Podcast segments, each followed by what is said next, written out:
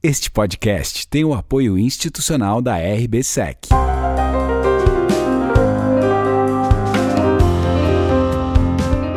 Podcast Bate-Papo com Felipe Ribeiro, o único podcast de FIIs, CRIs e securitização.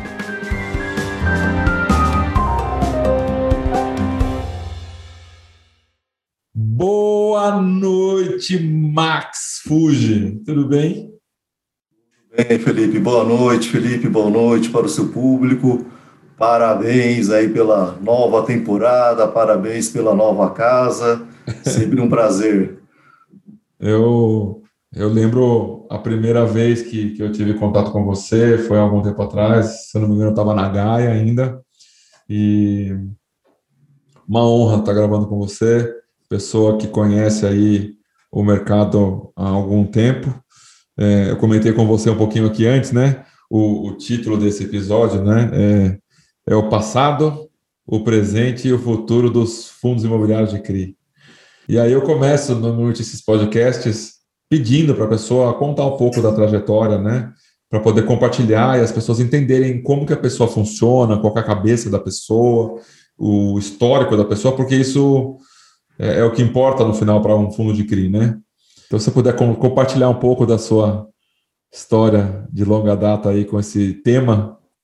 O problema do passado, presente e o futuro é o passado, né? Começa a revelar um pouco a, a nossa idade, a minha idade, né?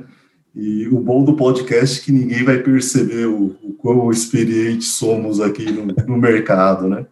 Eu comecei no ano de 2000 no Banco Itaú, fui treinado do Banco Itaú em crédito imobiliário, Aquele tempo, né, crédito imobiliário praticamente não existia no Brasil, e quanto mais CRI, fundos imobiliários, né? Então não tínhamos é, CRIs, não tínhamos fundos imobiliários, era bem no, no, mercado de crédito imobiliário ainda tinha aqueles resquícios do passado, né? O saldo devedor de uma dívida ultrapassava o valor do imóvel, então tinha uma série de desequilíbrio, os prazos de financiamento eram no máximo, no máximo 10 anos, percentual de financiamento no máximo 60%, então era um outro mundo de crédito imobiliário, e a partir daquele momento, né, teve uma série de melhorias no mercado, né, o percentual de financiamento subiu para 80%, o prazo de financiamento hoje tem é, crédito imobiliário de 30, 35 anos,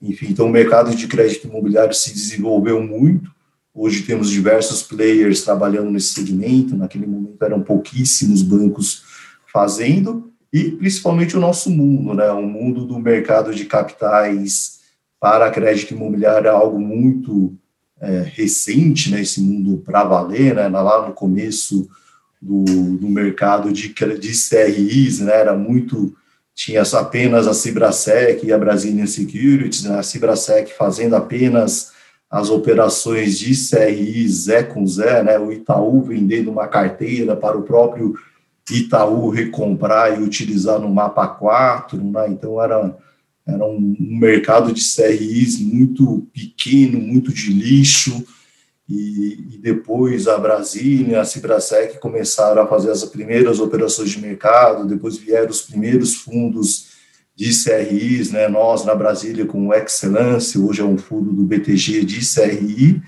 e né, o Fator, o Fator Veritá, com que o Felipe trabalhou, trabalhou muito bem também fazendo as primeiras o primeiro fundo imobiliário e as primeiras operações de mercado para valer.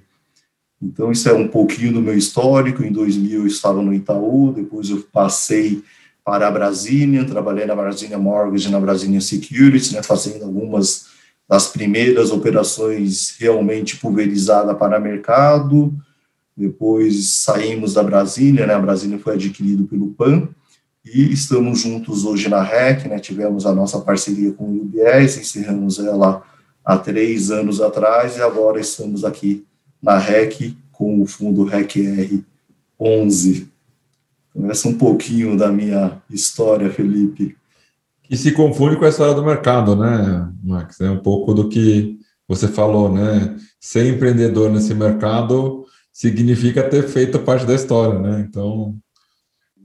O primeiro fundo de CRI do mercado, o Excellence, né, o Moise Politi, que é o nosso sócio na, na, na REC, também ele era o CEO da Brazilian, tínhamos a Brazilian Securities é, origin, fazendo os CRIs, originando as operações, e o Fundo Excellence, né, administrado pela Brazilian Mortgages pela Brazilian Capital como consultor, fazendo os investimentos. Né? Então, naturalmente, os primeiros CRIs do Excellence foram os CRIs da Brasília, principalmente a carteira pulverizada, e foi a, já foi uma primeira inovação, né? Teve operações de CRIs, operações de risco pulverizado, a segunda inovação, fundo de CRIs no varejo, é um fundo é, pequeno, né? Depois foi crescendo com o tempo, e com diversas inovações dentro do, do próprio processo de securitização, né? Então, colocar, por exemplo, um CRI pulverizado, né? A gente teve que colocar uma cota sênior e uma cota subordinada, Naquele momento não tínhamos esse conceito de subordinação. Hoje parece muito óbvio, muito natural você ter séries sênios, mezaninos subordinados, mas lá atrás não era óbvio, né? Então a primeira operação de subordinação foram essas com a Brasília, né? E nós estávamos lá atrás desenvolvendo esse modelo. É, depois as melhorias naturais dos CRIs, né? Então ter o, o Pro-Rato e o sequencial. Eu assisti lá uma, a live que o Felipe fez com o Rodrigo explicando isso, né? Hoje é muito natural você falar, ah, vamos, quando que aciona o gatilho do sequencial, quando aciona o gatilho do prorata, né? Então, o Fernando Cruz, o Moise lá atrás sentaram, discutiram e falaram, pô, mas quando começa a ter uma inadimplência muito alta, quando começa a ter uma concentração muito grande, o CRI vai ficando muito pequenininho, né? Então, como que a gente pode melhorar o CRI para o, o CRI sênior, né, a cota sênior para enfrentar esses problemas e o, e o, e o modelo pensado, né, então atingindo determinados gatilhos, acionamos a forma de pagamento sequencial contra o prorata, né? Hoje muito óbvio, hoje quase todo mundo tem isso nas suas operações, mas vai fazer isso lá nos anos 2008, 2009, quando lançamos o fundo e fizemos as primeiras operações, Felipe? Eu só imagino, porque nesse período eu estava trabalhando no navio, 2007, 2008 eu estava trabalhando no navio, nem pensava em mercado financeiro ainda, então eu tenho que aprender com vocês. E diversas inovações, né? Então, por exemplo, até quando eu comecei lá no Itaú era hipoteca.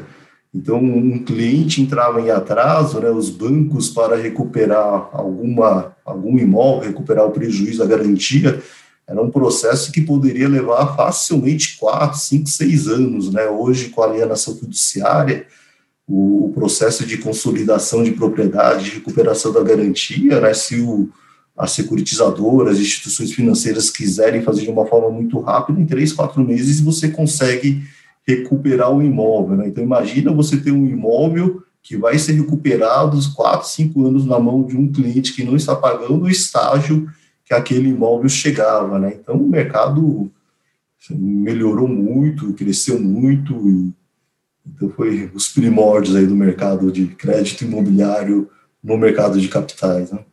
Eu, eu, só fico imaginando a dificuldade, que às vezes tem alguma alienação fiduciária que ainda tem discussão, né? Mas aí a discussão, você executa, tenta executar em 90, não consegue, executa em 120, 150, né? E aí fica simples, né? Agora, e, te, e também tinha a questão daquele é, é, é, imóvel para bem da família, né? Que era o de uso da família, né? Então isso postergava e dificultava muito mais, né? A negociação de, da execução de uma hipoteca, certo? Sim, perfeito. Teve um trabalho muito forte, né? Que a ABCIP capitaneou lá nos anos 2000, né, junto a praticamente todos os tribunais de justiça e todas as instâncias da justiça, né, de conscientização do valor de ter uma garantia imobiliária forte para valer e o quanto isso melhoraria o mercado financeiro, o mercado de crédito imobiliário em contrapartida e o benefício no Brasil, né? Quando você tem um mercado de crédito imobiliário forte, né, você viabiliza construções, desenvolvimento de mercado, aquisições de imóveis. Então, é um fator de gerador de renda, fator gerador de emprego.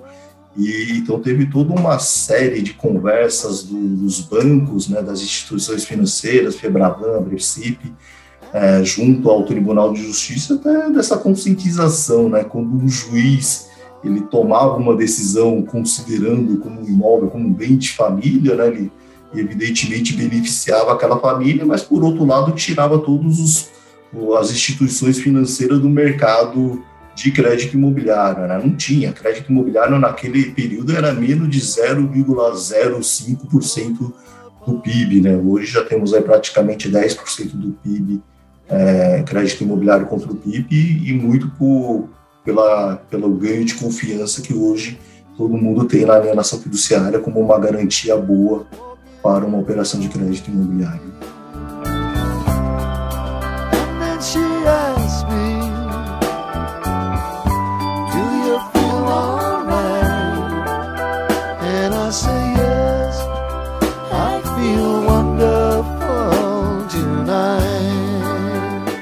A, a minha mãe, ela, ela, mora numa cidade pequena que tem dois, dois semáforos. Mais farmácia, meu amigo, é a cada, a cada quadra quase. É incrível. E é um efeito que a gente está passando hoje, né? Nos fundos de CRI, né? Então, é, quase todas as assets ou estão se encaminhando para abrir um fundo de CRI ou já abriram nos últimos 12 a 24 meses, né? Por quê, Max? Aqui, o que, que você deve isso, né? Como é que você analisa isso? Foi diferente de nós, né? Nossa REC, né? Nosso primeiro fundo foi o UBSR11, né? Na época do UBS. Hoje ele se tornou o REC-R11. Foi a nossa primeira operação, nosso primeiro fundo. Começamos com apenas 30 milhões de reais.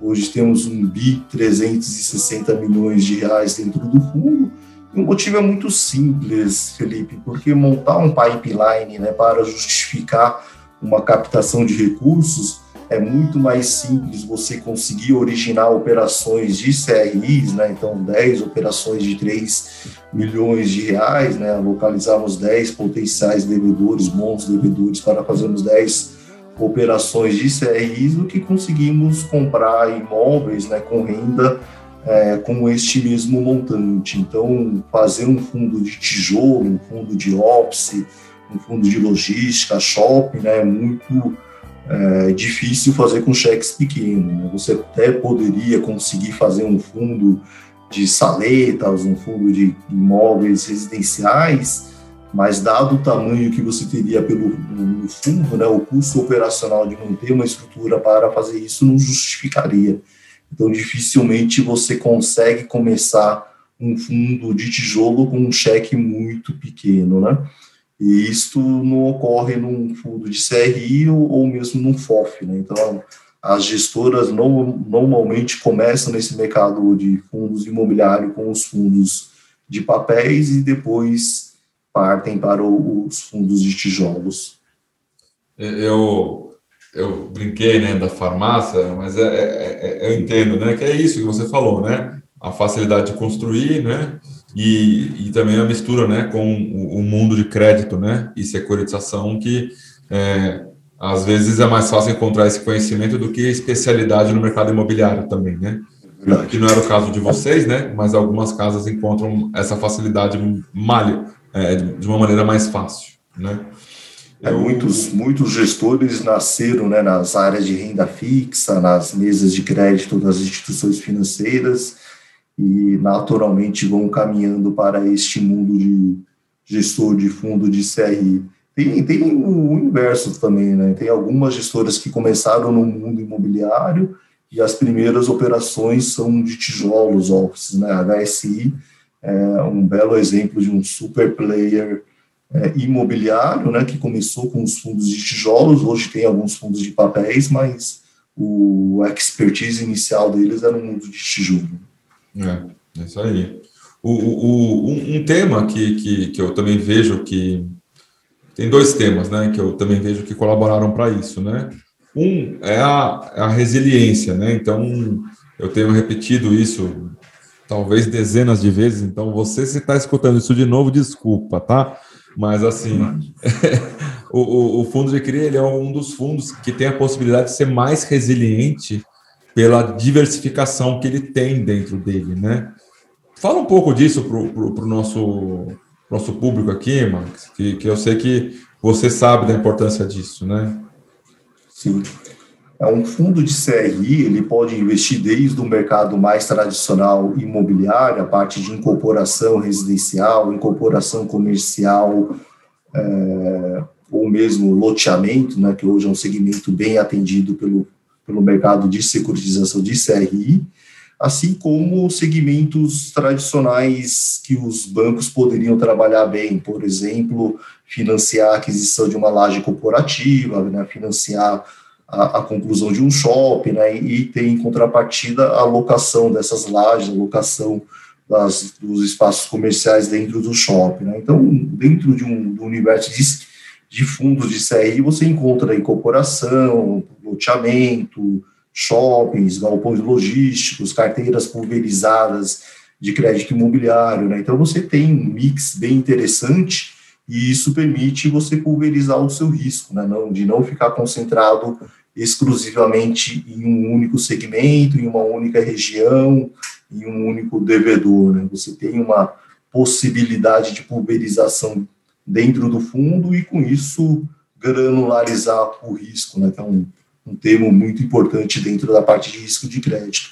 E tem um outro ponto bem interessante nessa parte que você colocou, Felipe, o fundo de CRI, ele tem a operação de CRI, né, ela começa lá com 100 milhões de reais, ela vai amortizando, né? E quando você tá, tem amortização, naturalmente ocorre uma reciclagem.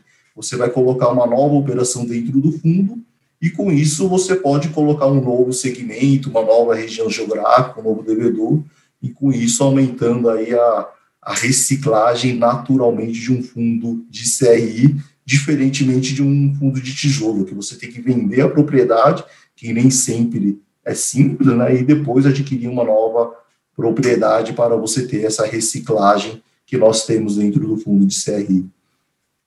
É, o, o, outro tema é, que eu ia falar, que eu penso, né, e aí talvez você consiga também me, me dar uma luz, né, eu vejo que a questão do yield, né, também, né, assim, então, dado a inflação que aconteceu nos últimos 12 meses aí, 18 meses, dependendo do, do índice que a gente for analisar, que está crescendo super, e, e, e o, o a, o fundo de CRI ele distribui inflação, né, por uma própria é, carta circular ou um ofício circular da CVM, é, isso está pacificado, né? Isso fez com que os investidores também olhassem com mais carinho, né, para os fundos de CRI, né? Perfeito, né? Hoje, uma boa parte dos fundos de CRIs tem índice de preço dentro do, do seu portfólio, né? São pouquíssimos fundos que são exclusivamente CDI, acho que deve ter uns três, quatro fundos no máximo que tem este perfil do, do CDI, mas mesmo quando eles trabalham com o CDI, né, o CDI dentro dele, na, né, na formação do preço do CDI, naturalmente deveria ter a inflação mais um componente de juros reais, né? Então, um fundo de CRI, ele tem essa característica de ser defensivo contra a inflação e dificilmente você pega um fundo de CRI que tenha um yield muito apertado em relação à NTNB. Né? Geralmente, todos os gestores trabalham com um prêmio né, para justamente se defender de uma eventual compressão de taxa. Um, enfim, tem, tem os mecanismos de proteção que todos os gestores colocam dentro dos seus fundos. There's no combination of words I could put on the back of a postcard. No song that I could sing, but I can try for your heart. And our dreams, and they are made out of real things, like a shoebox of photographs with sepia tone loving. Se, se você puder contar um, algum caos, porque a gente bebe na fonte de quem conhece, né? Quem viveu situações, né? Alguma história diferente, alguma coisa que você viu acontecer lá atrás. Você deve ter visto muita coisa, né? E deve ter algum caos bom aí. Acho que tem dois causos interessantes, né? Um, na, na minha época de, de, Itaú, a gente financiou um, um, crédito imobiliário numa cidade grande da Bahia, uma das cinco maiores cidades da Bahia, e a matrícula nessa cidade ainda era no Caneta Bic, então, o processo demorava muito, muito, muito, demorava, sei lá, 60, 90 dias. E, o pessoal fala, mas poxa, por que, que demora tanto, né? Um processo. E daí nós esperamos aquele processo, né, para liberar o dinheiro, né? O, o comprador, o vendedor do imóvel, né? Todo mundo pergunta, pô, tá demorando, tá demorando, cadê, cadê a matrícula? A matrícula ela veio, ela veio 90 dias depois escrita a caneta BIC isso não faz muito tempo, né? Dez anos atrás, então tinha um cartório em uma cidade grande na Bahia que a matrícula ainda era na, escrita à mão, né? E a letra da tabeliã, para piorar ainda mais, ainda não era das melhores, né? aquela letra escrita, né? Esse é um caso clássico aí do, de Brasil, né? Com as diferenças que temos no Brasil. Em um outro caso, um pouco mais, menos menos engraçado, vamos dizer assim, uma eu e o Felipe, né, junto com um time grande, né, nós fizemos é, ano passado, né, um CRI que demorou alguns meses para ficar pronto, porque ele era complexo, ele era super difícil e mas teve uma pandemia no meio, né, a pandemia atrasou um pouco mais o, o processo de um CRI que já era complexo mas ele, ele foi muito bacana, né? Porque ele foi um trabalho em equipe, né? E literalmente foi uma equipe muito grande, né, Felipe? Nós trabalhamos vários dias, várias noites, trocas de minutas, noite adentro. O, o Cri fez o aniversário, né? Ele fez aniversário, aniversário antes de, de ser, fazer né? Você vê a complexidade e, e todos os fatores que envolvem uma operação, inclusive uma pandemia no meio, parando o processo por três, quatro meses, né? E foi muito bacana, porque trabalhamos juntos né, com, a, com a empresa, com a securitizadora, né, o Felipe estava na RB naquele momento, um assessor legal super carimbado, trabalhando muito forte com a gente, né, o, o, o service trabalhando forte, enfim, uma empresa de engenharia, a, o agente fiduciário, enfim, uma série de, de players trabalhando junto, conseguindo fazer uma operação.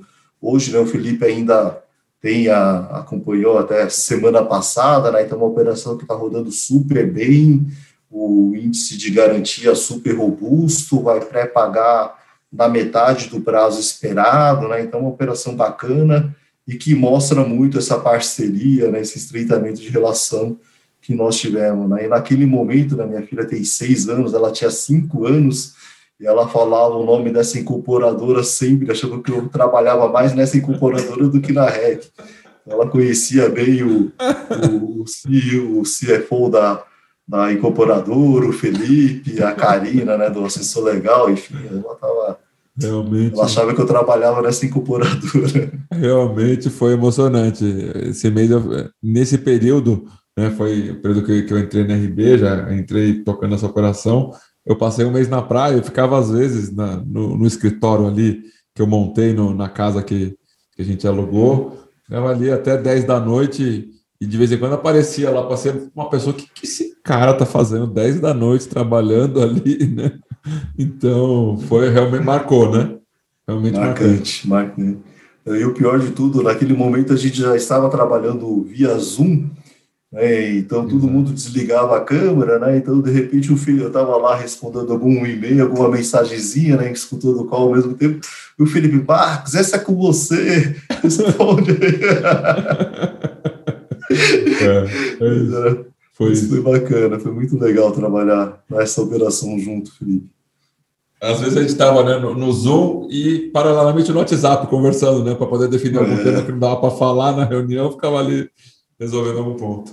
Verdade. Ele falou, e aí, como que a gente vai resolver esse ponto? Eu falei, Felipe, você que tem que, você que, tem que responder, a gente está...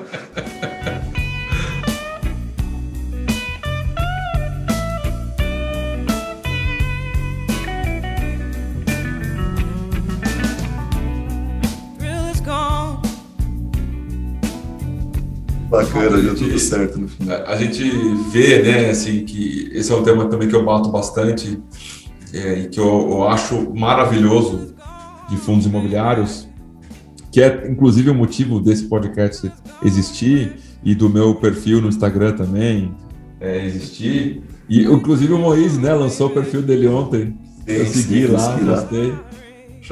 Achei demais, achei demais. Achei, vamos assim, super jovem, né? uma pessoa com tanta experiência de mercado e nessa dura do campeonato abrir um perfil profissional, achei super legal da, da parte dele. Mas essa, essa, essa, essa questão, né, que os fundos imobiliários, eles existem cotistas é, que amam e defendem alguns fundos e que querem conhecer mais e que vão atrás de informação, que querem ouvir o Max falar, querem ouvir o Moise falar. O Fred Porto está escapando das lives e dos podcasts por enquanto. A gente vai chamar ele também. E, e, então, assim, é isso é único no mundo, até onde eu sei, certo? Eu não sei de nenhum outro tipo de, de investimento no mundo que tenha essa, essa característica desse amor pelo, pelo tipo do, do investimento, que tenha essa é único no mundo isso, né, Max? Assim, dessa questão do, do investidor ser tão próximo dos ativos, né? É, se, se nós compararmos com o mundo de ação, renda variável, você não vê um relatório mensal emitido pelas companhias abertas. Você não tem um relatório mensal da Cirela falando das vendas, os extratos, os resultados que ela teve naquele mês. Você não vê uma Petrobras, né, para sair do mundo imobiliário, soltando um, um, relatório todo mês com todas as vendas, com todos os resultados que ela teve naquele período. Você não vê a quantidade de live, né? Eu mesmo, né, não sou nenhum bambambam bam, bam do mercado nesses últimos é, 30 dias foram três lives, né? O Luiz e mais praticamente toda semana falando com alguma casa, com alguma empresa. E, então, isso é nós na REC e no mercado como um todo, né? O Flávio Canho, né, da, da Quineia, o Caldeira, né, da Mogno, né, enfim, vários gestores falando, prestando contas. E isso é muito positivo, né? Essa preocupação nossa de todos os players do mercado de ser muito transparente, de falar sobre o fundo, seja em um momento positivo, seja em um momento negativo, né? Nós estamos apanhando muito neste momento no RECT, né, nosso fundo de renda imobiliária, mas o Luiz está lá, né? Todo dia, quando alguém chamava, explicando sobre o, fundo, sobre os nossos próximos passos. Ele abriu este perfil no Instagram muito por este momento, né? De, de mercado, né? Os, os cotistas entrando em contato.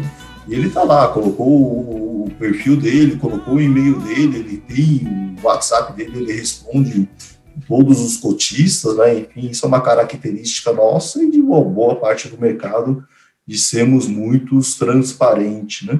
Isso tem até uma, uma origem, né? O Moisés sempre fala isso e eu acho que tem ele tem muita razão, mais uma vez, né? ele tem muita razão neste ponto.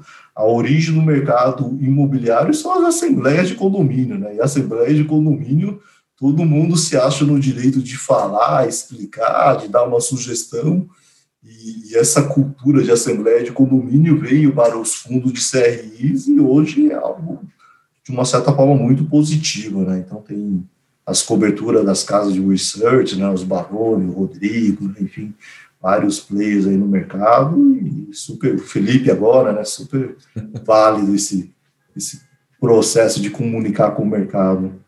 É, eu, eu participei de poucas assembleias é, ao vivo, né? é, perto do, da quantidade que já teve no mercado. Mas teve uma que eu participei que parecia cena de filme, Max. Assim, é, procurador chegando no último minuto para votar e, e, e, player concorrente entrando no meio da assembleia para poder é, gerar uma tensão na assembleia. Foi uma coisa assim, só faltou cadeira voando e xingar a mãe, porque o resto o povo fez. Foi assim, Impressionante.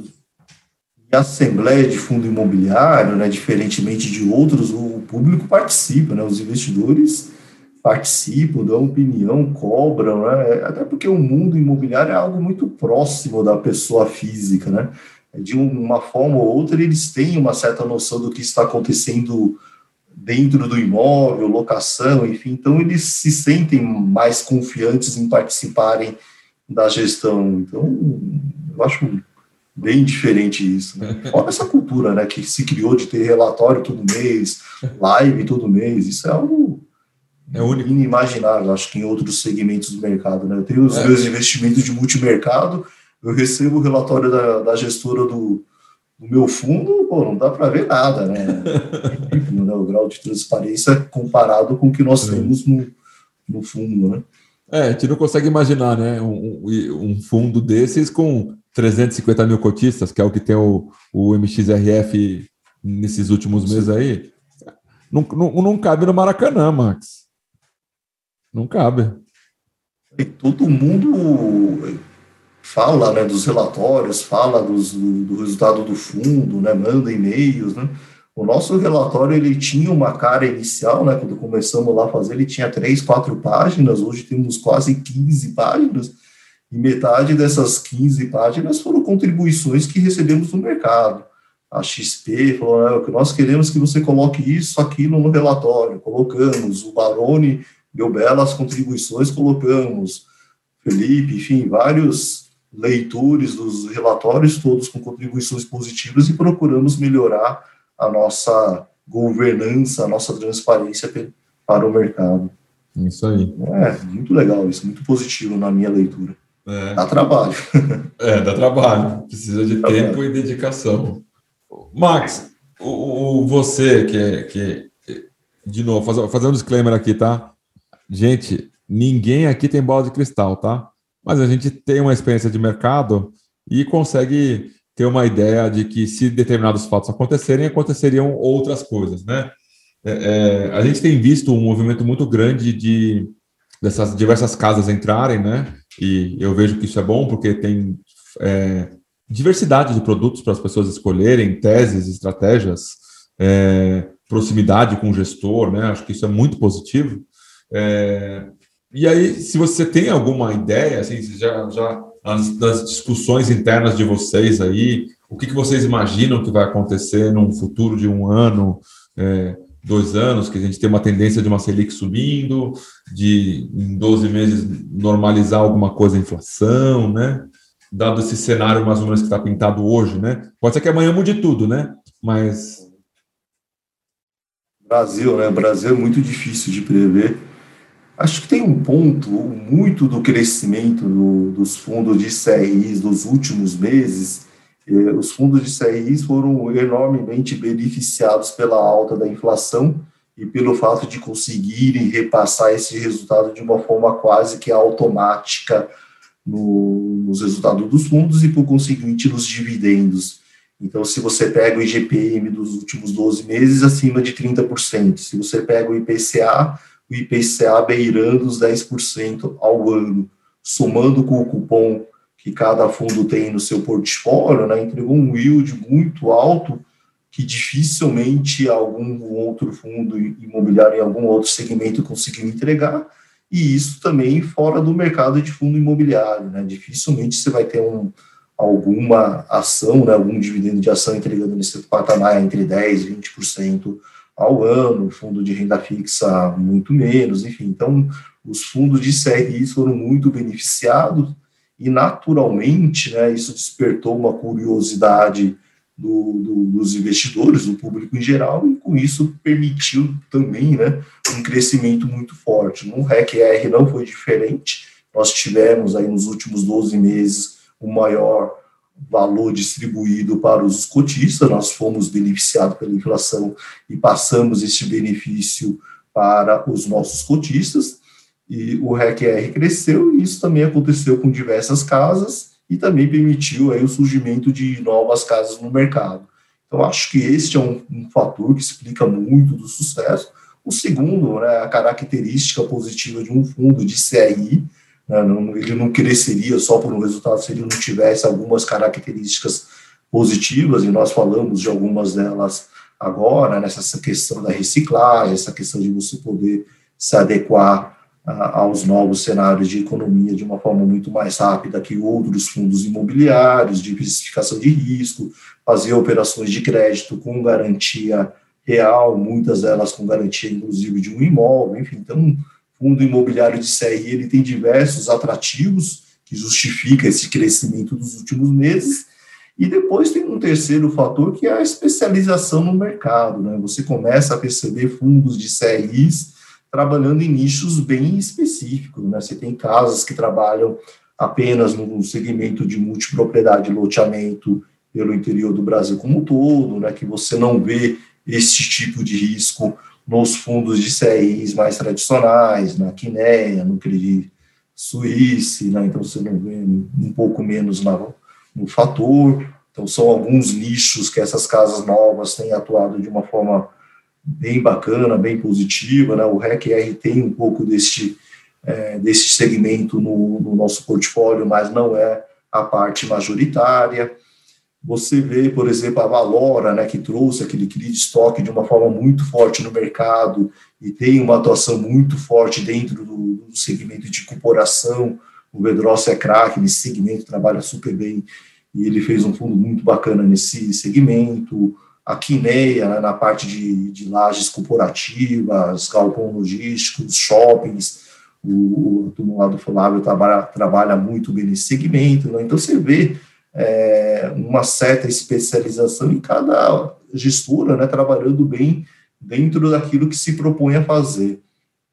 Então, eu acho que tem um espaço de crescimento, eu acho que não vai ser esse crescimento que nós vimos nos últimos 12 meses, até, até porque eu acredito numa, nos yields num patamar um pouco mais é, razoável do que nos vimos nos últimos meses, e cada uma atuando no seu segmento, né, no seu perfil, e naturalmente, né, o que vai acontecer nos próximos meses, né, Felipe, algumas operações de CRIs vão entrar é, em uma situação de dificuldade, né, vão ter algumas renegociações, né, não dá para achar que vai ser ad eterno só crescimento, só operações entrando e todas as operações se pagando, né, então vai ter esse período é, de ajuste, né, e todas as casas têm que se preparar para isso, né, e, e nesse ponto, né, falando um pouco do REC-R, né, acho que essa parte de termos uma pulverização de risco, né, de trabalharmos com diversos segmentos, de trabalharmos com diversos indexadores, diferentes regiões geográficas, é, ajuda, né? Você não tem uma concentração de risco em um único é, segmento, em um único nicho, e, e, depois a experiência nossa, né? Todos nós gestores, todos nós sócios da REC têm mais de 20 anos de mercado e querendo ou não já vimos diversos ciclos dentro do mercado, né? O ciclo do mercado crescendo, o ciclo do mercado caindo, né? período de expandir, o período de é, renegociar, e nós passamos por esses diversos ciclos e, e estamos prontos para trabalhar nesses diferentes momentos que o mercado terá. Né? If I can reach the stars, one down for you, shining on my heart. Aí, tô, tô, tô junto com você. Eu tenho tido a oportunidade de conversar com diversas pessoas e eu tenho ouvido nessa linha também, né? E, e é legal porque é aderente ao que eu penso, né? Se fosse diferente, também ia ser bom para aprender alguma coisa diferente, mas é muito legal ver que existe uma, uma, uma unidade de pensamento, né? Isso é uma coisa legal, que a preocupação com acompanhamento, a preocupação com um, essa você falou, né? Assim, não, não, não dá para achar, é crédito, né? É, estamos falando de crédito junto ao mercado imobiliário, junto à securitização, né? Então, é, é realmente não tem como, né? Acertar todas, né? Impossível. Por isso a importância da pulverização, né? Aprendizado, né, Felipe? Aprendemos sempre, né? Aprendemos muito com vocês da securitizadora, né? Na época que você estava na, na RB, aprendemos com os outros gestores, né? Em algum momento fizemos operações junto, por exemplo, com o Pedrossi e Varandas, aprendemos muito lá com o time deles, o pessoal da BBI com o Vitor, enfim, é, já fizemos operações juntos com diversas casas e estamos sempre crescendo, se desenvolvendo, descobrindo novos segmentos, né? Agora uma instituição financeira trouxe um segmento que nós nunca trabalhamos e estamos avaliando se vale a pena entrar nesse segmento, entrar nesse tipo de risco, né? E, é um processo de aprendizado, né? Não vamos entrar dentro de um risco se nós não entendemos bem, se não nos sentimos confortável com esse tipo de operação. Então, embora experientes, com muitos anos de estrada, estamos sempre aprendendo e se desenvolvendo com o mercado. É, que essa é uma das belezas do mercado financeiro, né? A gente consegue ver, às vezes, dentro de uma mesma estrutura, diversas possibilidades, né? Isso é muito legal. É, Max, eu, eu, eu penso aqui assim que você deve ter aí dezenas de pessoas que estão escutando esse podcast aqui porque você trabalha no RecR, né? E, e, eu tenho segurança que tem os RecR lovers, né? Eu falei isso na gravação pro, pro Rafa Selegato, que tem os IRDM lovers, né? Eu também sei que tem os RecR lovers também. Qual que seria um recado que você passaria para eles e para os que não são ainda lovers ainda? O que, que seria um recado para essa turma aí? Primeiro de tudo, né, nós, nós da REC somos muito gratos a todos os nossos investidores pela confiança eles depositam no nosso trabalho, né? ninguém vai colocar o seu dinheiro, né? vai adquirir uma cota se não tiver esta confiança no nosso trabalho. Né? Então, primeiro ponto, nessa gratidão pela confiança que cada um dos investidores, sejam lovers agora ou no futuro, tem pelo nosso trabalho. Nós também somos muito gratos a todos os players que trabalham conosco uh, diuturnamente nas nossas operações, seja no período de estruturação, monitoramento. Nós somos muito chato lá da REC, cobramos muito da securitizadora, services, assessores legais, agente fiduciário, estamos em cima, cobramos, somos é, exigentes dessa qualidade e, ao mesmo tempo somos muito parceiro, né? Estamos lá do lado, queremos entender, queremos contribuir e então da nossa parte tem essa exigência, mas também tem o nosso reconhecimento do trabalho bem bacana que cada um faz dentro do seu da sua parte do todo. E, o que o, o, o, mercado pode esperar, né, quem investe ou não no RECR, que nós trabalhamos muito, nós nos dedicamos muito, nenhuma operação nossa é feita sem um, um grau de zelo muito alto, a gente visita as empresas, visita os ativos, nós lemos todas as minutas, sentamos, discutimos, nós não damos uma operação como perdido, né? procuramos entendê-la, procuramos estruturá-la e não e só se lá na frente nós não conseguimos realmente fazer uma operação, seja porque ela não tem as características necessárias para dar uma segurança que nós abrimos mão dela. Então nós trabalhamos muito, nós nos aprofundamos para conseguirmos viabilizar boas operações e tem uma turma apaixonada, né? O Moisés, acho que é o melhor exemplo de todos, né? Ele já poderia, de repente, estar pensando em outras possibilidades, agora ele quer virar em, é, esse influenciador digital, né? Fazer lives, todas essas coisas, ele curtiu muito, né?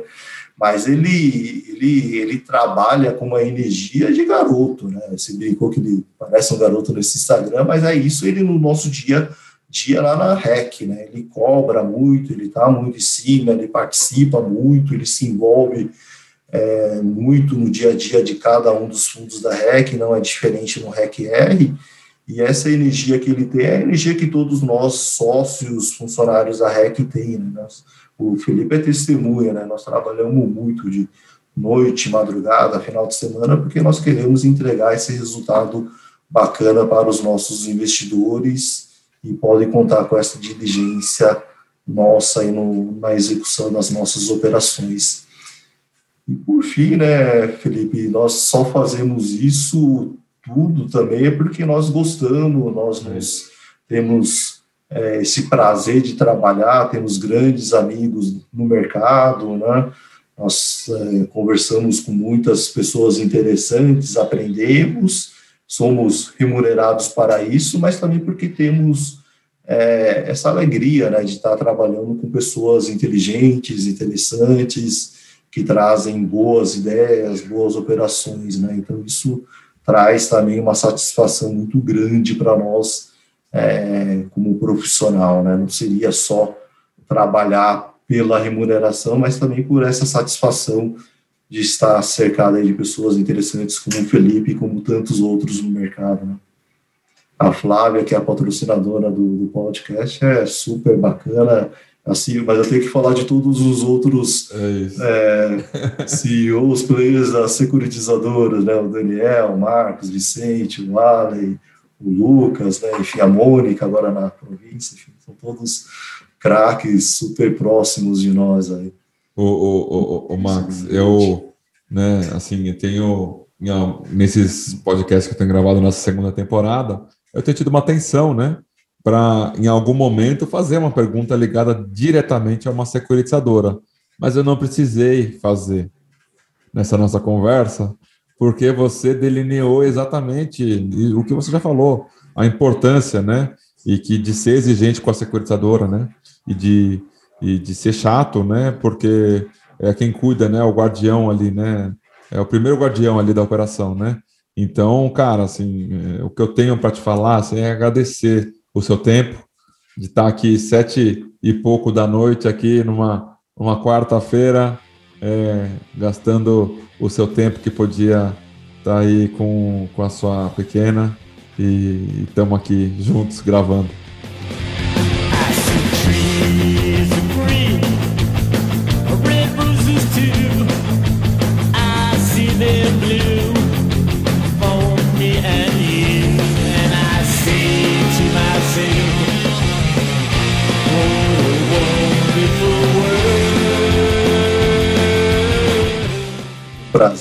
A, Duda entende, né? Ela sabe que faz parte do, do, meu trabalho e, e, no final ela vai querer escutar o podcast. Agora eu falei o nome dela, ela vai ficar toda feliz de ter participado do, do, podcast. Ela é a menina de seis anos que talvez mais conheça o mercado de financeiro e imobiliário de tanto que escuta. Ela escutou as lives, ela fala, mamãe, eu não estou entendendo nada, mas eu estou escutando. Eu, no episódio com o Baroni, que foi o episódio fechando a, a, a primeira temporada, eu, eu, ia começar a gravar o áudio de, de introdução, né? Que eu falo antes da conversa, né? E aí ela falou assim: Papai, quero trabalhar com você. Eu falei: Então tá bom, vem cá, você vai falar a introdução junto comigo. E depois ela fica escutando, repetindo, ah, de novo, de novo, de novo. É legal. É. Isso mostra, né? Isso que você falou, né? O, o, o reflete neles, né? Nos pequenos, é, o amor, né? Que você falou que a gente tem pelo mercado, pelo trabalho. Reflete, eles percebem, né? Que é uma coisa que a gente gosta e se interessam também naturalmente, né? O legado que a gente pode dar aos nossos pequenos é este exemplo, né? Então, trabalhar com este carinho, dedicação que a gente tem é, é o melhor exemplo e o melhor legado que podemos deixar a eles, né, Felipe? Você é também tem um menino pequeno, né, Felipe? É, eu tenho a Yara, né, que está com dois anos e sete, e vai chegar agora o, o segundo herdeiro em julho. Então, estou animado, graças a Deus, eu e minha esposa estamos animados. Tem que ter, para ter filho tem que ter ânimo, né? Senão. Parabéns pelo menino e pela menina, né? Valeu. Max, muitíssimo obrigado, amigo. À disposição e passo o convite para o Moisés e o Fred. Ele não vai escapar aí na próxima. Não, no Fred, o Fred Porto ele está na lista aqui. Pode deixar, eu, eu, eu, e o eu já falei. Valeu. Beleza, obrigado.